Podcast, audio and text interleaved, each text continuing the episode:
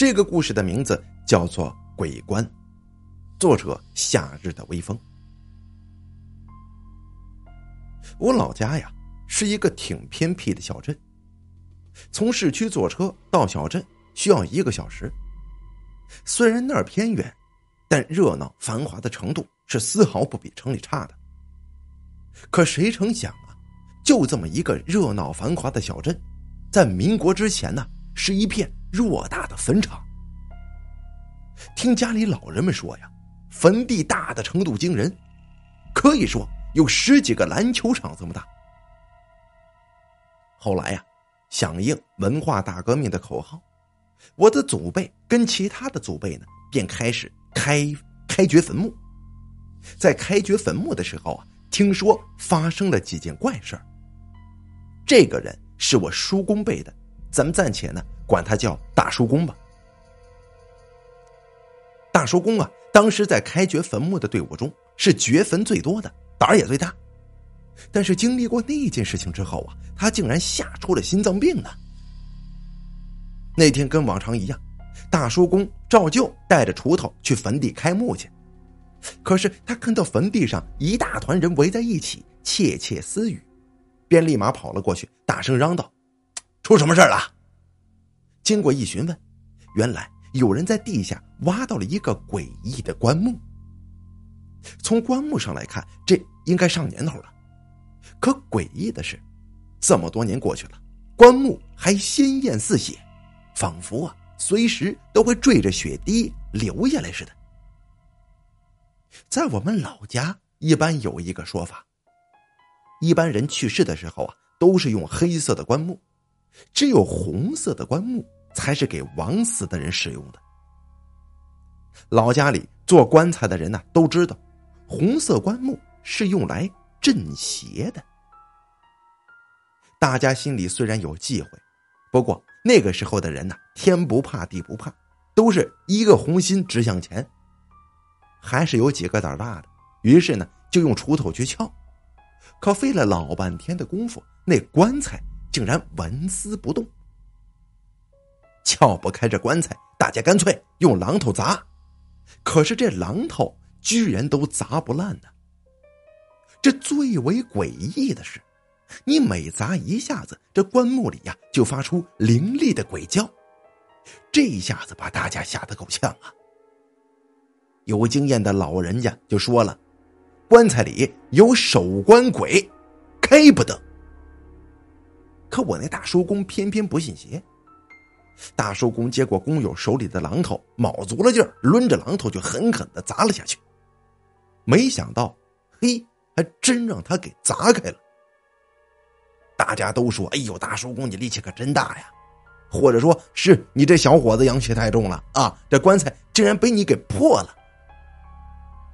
大红棺材被砸开一个人头大小的窟窿，大家顺着窟窿一看，窟窿里黑漆漆的，似乎不见底儿，邪门的很啊！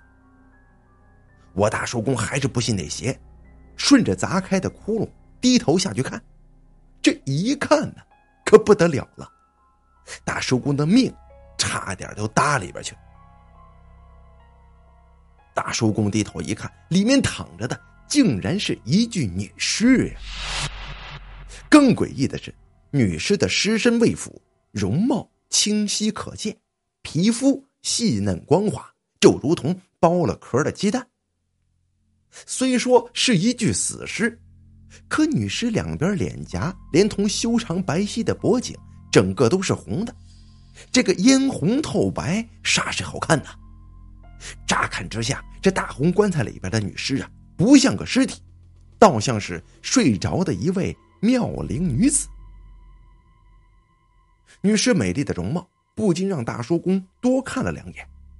看着看着，这大叔公竟然两眼发直，两颗眼珠子几乎都连成一根线了。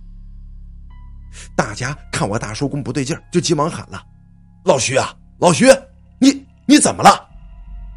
喊了半天，我大叔公才清醒过来。这个时候，我大叔公心里一个机灵，竟然出了一身的冷汗呢。心里寻思着，没想到这鬼东西竟然这般邪乎，差点都被迷进去了。不过大叔公当时忙着做事也就没再怎么多想。当天干完活以后，大叔公回到家，感觉一反常态的累。平时可没这么累呀，也都是干这么些工作。吃完饭倒头就睡了。大叔公刚一睡下就开始做梦，梦见一个女的在他家卧室角落就这么哭。大叔公走上前去查看，问道：“你是哪家的女娃子呀？啊，怎么大晚上躲我家来哭啊？你咋进来的？”那女子断断续续的啜泣，双肩剧烈颤抖。这个时候，哭声戛然而止，女子慢慢的转过了头。哎呀！女子转头的一瞬间，大叔公几乎吓得魂飞魄散了。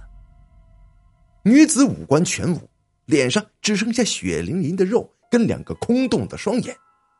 那双空洞没有眼白的双眼直勾勾的盯着大叔公，两行血泪不停的从眼睛里往外涌，这啪嗒啪嗒的流到地上，这鲜血都溢到了我大叔公的脚边儿啊！哎呀，这……紧接着，女子脸上的烂肉也一坨一坨的往下掉，肉中带着密密麻麻的蛆虫，掉落在地上，扭着肥硕的身躯拼命的挣扎。用力的吸收着腐液的养分。与此同时，女子嘴角微微上扬，似乎是在对大叔公发笑，口中也开始发出一种呃，也开始发出一种类似喘不上气来的呵呵声。腐烂的气息从女子的口中散发而出，大叔公亲眼看到女子满口长满了锯齿一般的齿刃，又尖又利。一口就朝着大叔公狠咬下来，这肉都给撕下来一块啊！哎呀！大叔公猛地就惊醒了，嘴里还念叨：“哎，哎啊，还好这是个梦啊！”可是这一切似乎还没完呢，大叔公马上就意识过来，似乎不大对劲儿啊！这四周黑漆漆一片。肩膀上还一阵阵剧痛。大叔公忍着疼，摸出一盒火柴，点亮一看，自己肩膀上就是少了一块肉啊！这鲜血淋淋的，而且身边还躺着一位女子，容貌就跟梦里的一模一样啊！